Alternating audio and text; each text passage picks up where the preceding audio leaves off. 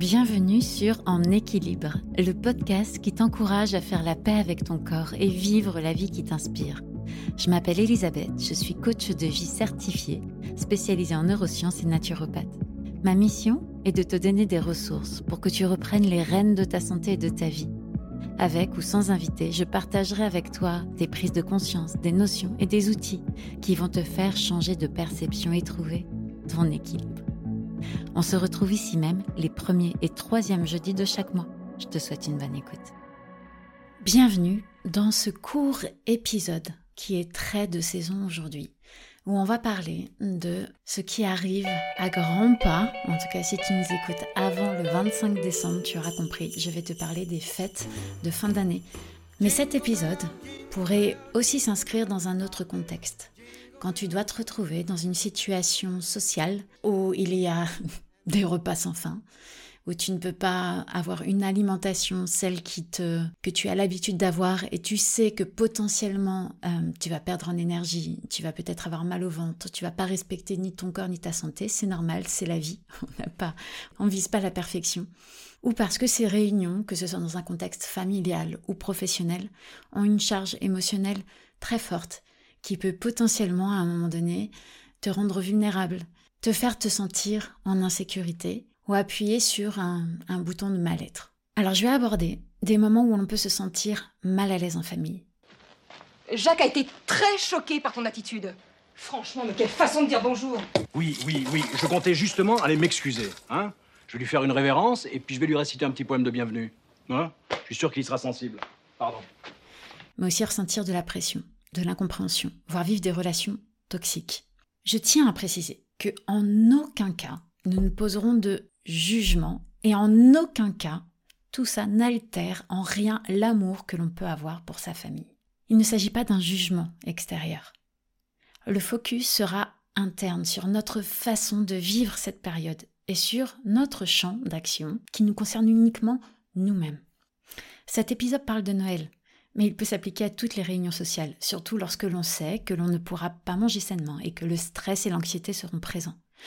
Comme toujours, prends ce qui te parle et lâche ce qui ne te parle pas. Je ne suis pas ici pour te prouver quoi que ce soit. Mais qu'est-ce que vous avez à me regarder comme ça hein?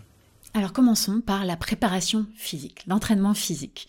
On va parler de santé mais aussi faire survivre ton système immunitaire, car il arrive quand même très très très souvent qu'après ces repas riches, euh, après ces repas interminables, ce manque d'exercice, l'alcool, le sucre, euh, tout ce qui peut se passer, le stress aussi, fait que le système immunitaire prend très très cher, euh, nos intestins aussi, et on peut finir les fêtes en ressentant des grosses inflammations intestinales. En fait, classiquement, il arrive assez souvent qu'on a l'impression d'être enceinte après les fêtes de Noël. Pas seulement d'avoir pris des, kilos sur le côté, mais un peu, de, un peu de partout qui sont en fait liés à une inflammation intestinale. Et en chopant un petit peu tous les virus qui passent en fonction de sa sensibilité. Donc ça peut être bah, finir avec une gastrolie, une grippe, le nez qui coule. Et c'est le moment où on compte reprendre notre business en main, où on compte se recentrer sur soi avec des nouvelles résolutions. C'est clairement pas le moment de rester au lit et de commencer l'année comme ça. Donc ces tuyaux vous permettent de pouvoir aller vers cette direction-là si c'est ce que vous souhaitez. Ici, je vais te donner trois conseils qui sont faciles à appliquer. Mon papa dit toujours on ne doit pas manger de mousse au chocolat avant de manger. Noël, les réveillons, ces deux semaines, c'est pas le moment de se priver. C'est pas le moment de faire un régime, c'est pas le moment de se prendre la tête et de culpabiliser sur le fait qu'on ne peut pas avoir notre sans gluten, sans sucre, euh, avoir notre, notre glycémie bien stable. C'est ok, c'est normal, mais il y a des façons de pouvoir se préserver. Et c'est ce que nous allons voir ensemble. Déjà, savais-tu que la façon dont tu manges, les émotions que tu as au moment où tu engages ton repas ont un énorme impact sur la façon dont tu vas le digérer et l'assimiler?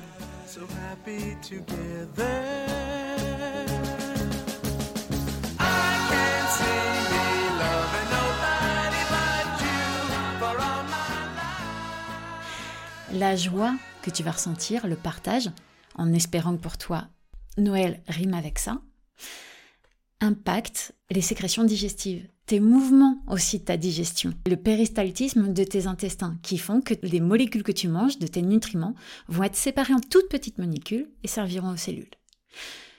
Donc manger avec joie, en prenant son temps, peut aussi avoir beaucoup moins d'impact sur ta santé que tu ne le penses. Par contre, le stress et la colère, c'est une toute autre histoire.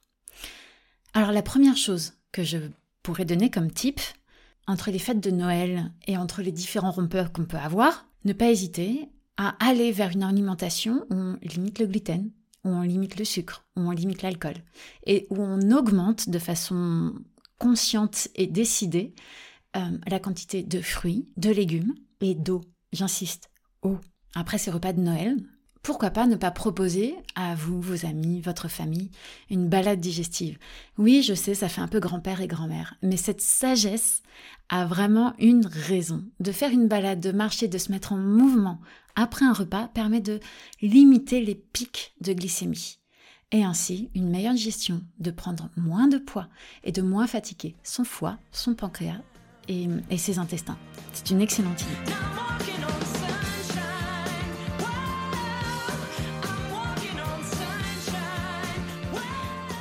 Je suis quasiment sûre que tu as entendu depuis ces derniers temps le mot vinaigre de cidre. C'est revenu à la mode et pour une raison.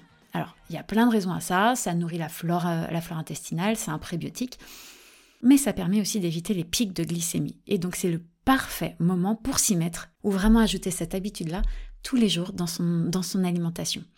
Vous pouvez le mettre dans vos salades, dans vos légumes, et pour les plus courageux, prendre une cuillère à soupe et le mettre dans un verre d'eau avant le repas. Je vous jure, ça passe. It's so good that I feel really selfish about being the only one who's eating it. I think we should have everyone taste how good it is. Et maintenant, sur la charge émotionnelle. Lors de les réunions familiales, mais ça peut être aussi le cas lorsqu'il s'agit de réunions professionnelles, voulues ou subies, ou un juste mélange des deux, on peut se retrouver mal à l'aise face à des questions du type Alors, des enfants? Ou alors, et ton business Tu en es où? Tu fais quoi déjà? Et tu arrives à en vivre de ça? Bref, toutes ces questions qui en soi sont juste des questions d'intérêt, mais qui peuvent appuyer sur un endroit qui est pas super clair avec nous, on sait pas trop comment répondre, on n'a pas trop envie de répondre. Et là, le malaise s'instaure, notre propre jugement s'installe et ça commence mal. Je ne critique en rien les personnes qui posent ces questions. En réalité, je suis la première à interroger mon entourage par curiosité et réel intérêt. Et parfois, je me rends bien compte que bah, je ne pose pas forcément la question qu'il faut au bon moment à la bonne personne, et ça peut plonger la personne dans une situation d'insécurité. C'est avant tout une preuve d'intérêt, d'amour et d'inquiétude. Ce que je vous propose de regarder, c'est vous à l'intérieur, votre responsabilité. Comment est-ce que vous vivez ça Et comment pouvoir dépasser ça? Il y a aussi un autre aspect. Quand on est dans l'entrepreneuriat, on choisit un métier qui sort de l'ancien paradigme d'un emploi salarié à vie, qui peut entraîner des discussions allant du travail compréhensible par tous à la résidence secondaire, aux enfants, avec des repères communs à tous. Nous, notre réalité à nous, entrepreneurs, implique des choix de vie qui sont complètement différents, et donc des valeurs, des croyances et des visions distinctes. Et puis souvent, lorsque l'on choisit l'entrepreneuriat, on sort des boîtes pas uniquement par notre boulot, mais par nos choix. Je sais pas, moi, c'est par exemple le choix d'éducation de mes enfants. Euh, pendant un temps, ça a été le choix de l'école. Et là, on peut se retrouver avec juste des paradigmes différents, des façons de voir la vie différentes et des incompréhensions. Et forcément, c'est une recette idéale au mal dit et malentendu. Et un sujet encore moins facile à aborder est celui des membres de la famille, des collègues ou des amis qui nous vampirisent notre énergie à être lourde, je tiens à souligner que je parle ici de notre point de vue, de notre perception, et non de la réalité. Et pour cela, j'aime évoquer la théorie polyvagale pour donner une autre perspective à hum, cette sorte de vampirisation et de ce mal-être. Imagine que ton système nerveux, ta façon de te sentir en sécurité avec toi-même et en lien avec les autres, soit un funambule qui avance tranquillement sur son fil. Lorsqu'il est en déséquilibre, il tangue d'un côté et de l'autre pour revenir au centre. Ceci démontre de l'équilibre et de la résilience. Pour le système nerveux, c'est sa façon de pouvoir être en lien avec les autres, d'être dans l'empathie pour soi et dans l'apathie pour les autres. Et là, forcément, la réflexion de Tata Ginette, maman qui va peut-être un petit peu trop loin dans ses conseils et dans ses jugements, n'a pas autant d'impact. On peut prendre du recul sur la situation. Par contre, lorsqu'il est en déséquilibre, parce qu'on est épuisé, parce que notre système nerveux, il est en mode survie, eh bien là, on peut tomber d'un côté ou de l'autre. T'as quelque chose de fort, euh, genre euh, haute vie ou euh, On commence à s'emmerder ferme là-bas. Il peut basculer dans un mode fight ou flight. Ce mode de je me bats ou je m'enfuis. Typiquement, ça se traduit par l'anxiété, du stress, d'être sur les nerfs, d'être hyper giga susceptible, le prendre personnellement, de l'agacement, voire de l'agressivité. En gros, on est prêt à mordre ta taginette qui vient apporter un jugement sur ta façon d'éduquer tes enfants, par exemple. Ou alors on peut tomber de l'autre côté, de ce côté de ce mode fight ou flight, aller vers un épuisement total. Et là, on est plutôt dans un mal-être profond, l'envie de se cacher, l'envie de disparaître, ne pas être là, être dans une déprime profonde, un mal-être profond, vouloir rester sous sa couette et perdre tout sens de ces périodes-là. Et quand on est face à des personnes qui nous triggerent ce type d'émotion, eh bien on risque de ne plus tenir sur notre fil et tomber d'un côté ou de l'autre. Et c'est là qu'on ressent notre énergie quitter notre corps et où le mal-être s'installe.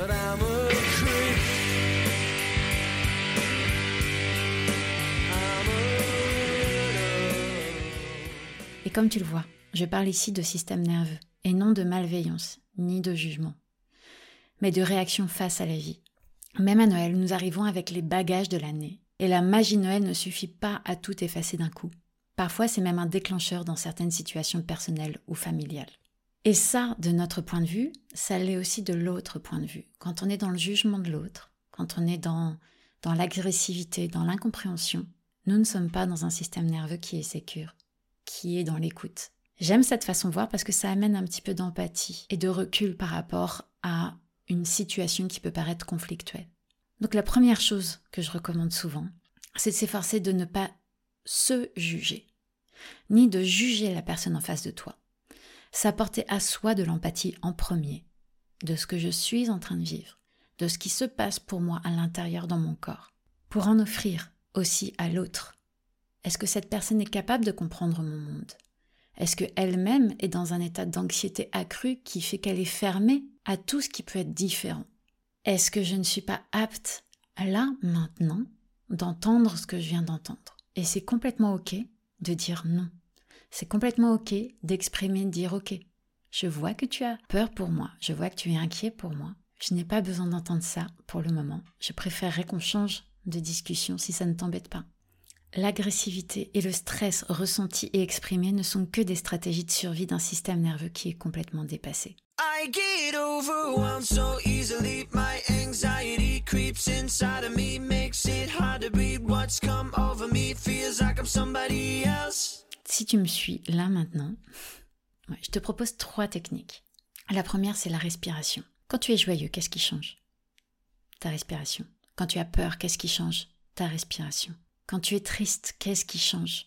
Je te laisse deviner. Quand tu es stressé, je te laisse finir mes phrases.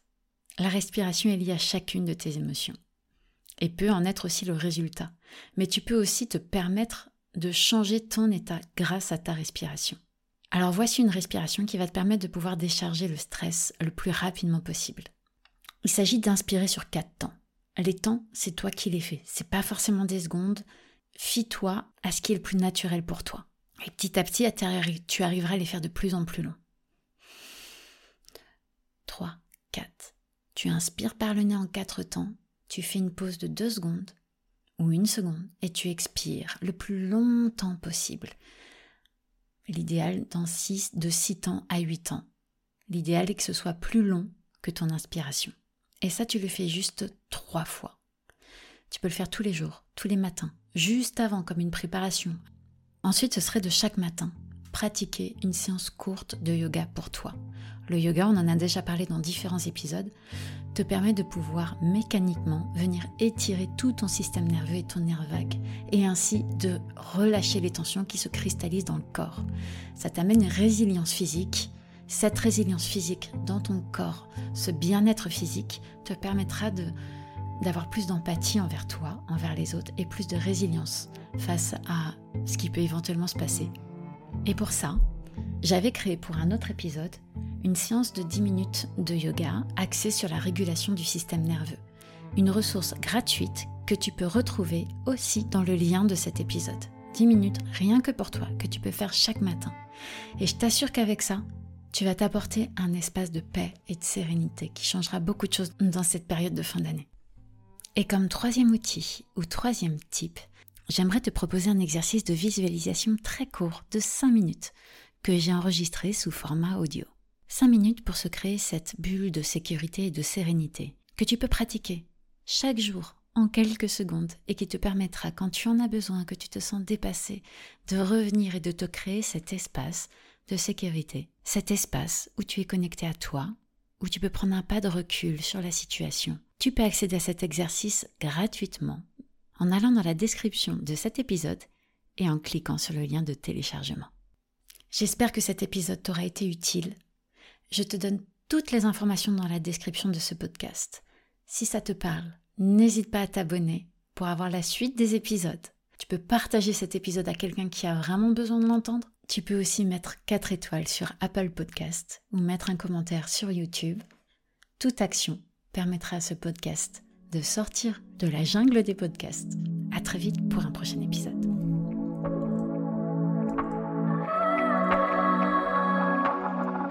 Merci d'avoir écouté cet épisode. Si tu as aimé, n'hésite pas à t'abonner et à en parler autour de toi. Tu peux aussi soutenir ce podcast en y attribuant la note de ton choix. Si tu veux en savoir plus, rejoins ma communauté sur les réseaux sociaux, mon blog et ma newsletter. Les infos sont dans la description de ce podcast. Je te donne rendez-vous dans deux semaines pour un nouvel épisode. En attendant, prends soin de toi.